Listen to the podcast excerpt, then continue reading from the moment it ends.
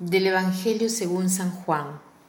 En aquel tiempo Felipe se encontró con Natanael y le dijo, Hemos encontrado a aquel de quien escribió Moisés en la ley y los profetas. Es Jesús de Nazaret, el hijo de José.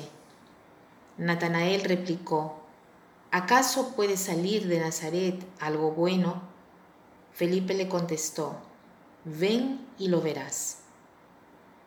Cuando Jesús vio que Natanael se acercaba, dijo, Este es un verdadero israelita, en él no hay doblez. Natanael le preguntó, ¿De dónde me conoces?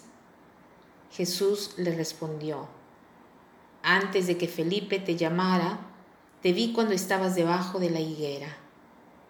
Respondió Natanael, Maestro, tú eres el Hijo de Dios tú eres el rey de Israel. Jesús le contestó, tú crees porque te he dicho que te vi debajo de la higuera. Mayores cosas has de ver. Después añadió, yo les aseguro que verán el, el cielo abierto y a los ángeles de Dios subir y bajar sobre el Hijo del Hombre.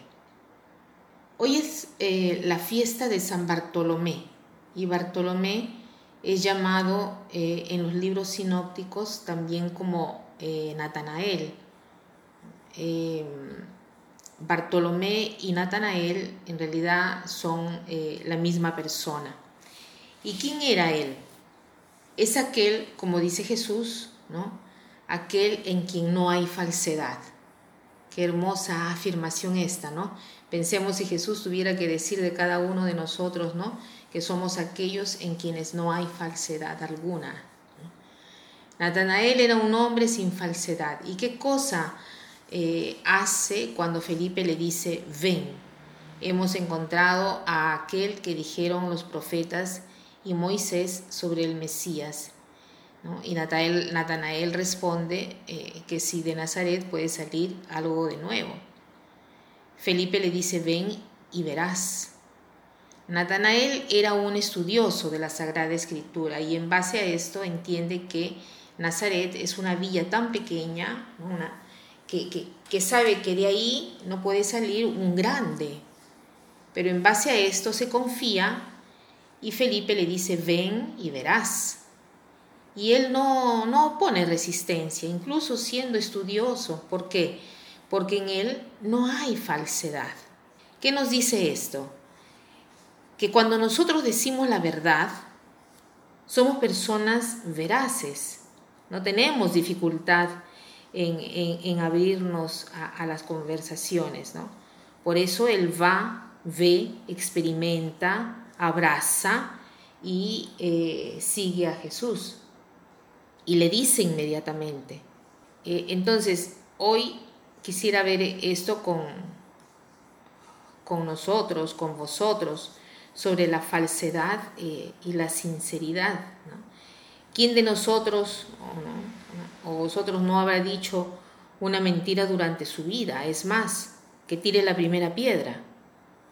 Existen mentiras de varios tipos, mentira para salir de una consecuencia negativa, mentira para evitar lo peor, mentira para recibir alguna ventaja al final. Y finalmente, de, mentiras decimos tantas. Y la raíz, ¿no? La raíz de la mentira es el miedo. Miedo de no ser aceptado, miedo de no ser acogido, miedo de sufrir consecuencias negativas, tantas cosas. Desperdiciamos tanta buena energía tratando de mantener la falsedad para no desenmascarar nuestra mentira. Y así vamos haciendo toda una cadena de mentiras y nos volvemos esclavos de la falsedad. Entonces, hoy hagamos este propósito de querer determinarnos nosotros mismos a desenmascarar la falsedad de nuestra vida, aprendiendo en primer lugar a decir la verdad, a decir la verdad a nosotros mismos, a aceptar esta verdad, a ser abiertos a la verdad, a decir la verdad cueste lo que cueste, no diciendo mentiras, porque si decimos mentiras no podemos construir relaciones estables, relaciones de confianza, relaciones en las cuales la otra persona pueda confiar en nosotros.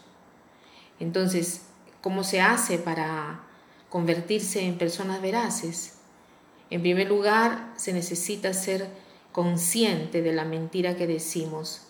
Tantas veces la decimos sin ni siquiera darnos cuenta que estamos diciendo una mentira, ¿no? Tratemos de pesar nuestra palabra y no decirla así automáticamente. Hagámonos la pregunta, yo lo que estoy diciendo en este momento es verdadero o es una media verdad o una flor de la verdad. Tratemos de corregirnos y pongamos atención a esto. Y con el ejercicio lograremos gradualmente a desenmascarar este, este defecto. Y para terminar quiero citar esta frase que dice así, la gente falsa no habla, insinua, no conversa, chismea, no elogia, adula, no desea, anhela, no pide, exige, no sonríe, muestra los dientes. La gente falsa es pobre de espíritu porque no camina, se arrastra en la vía saboteando la felicidad de los demás.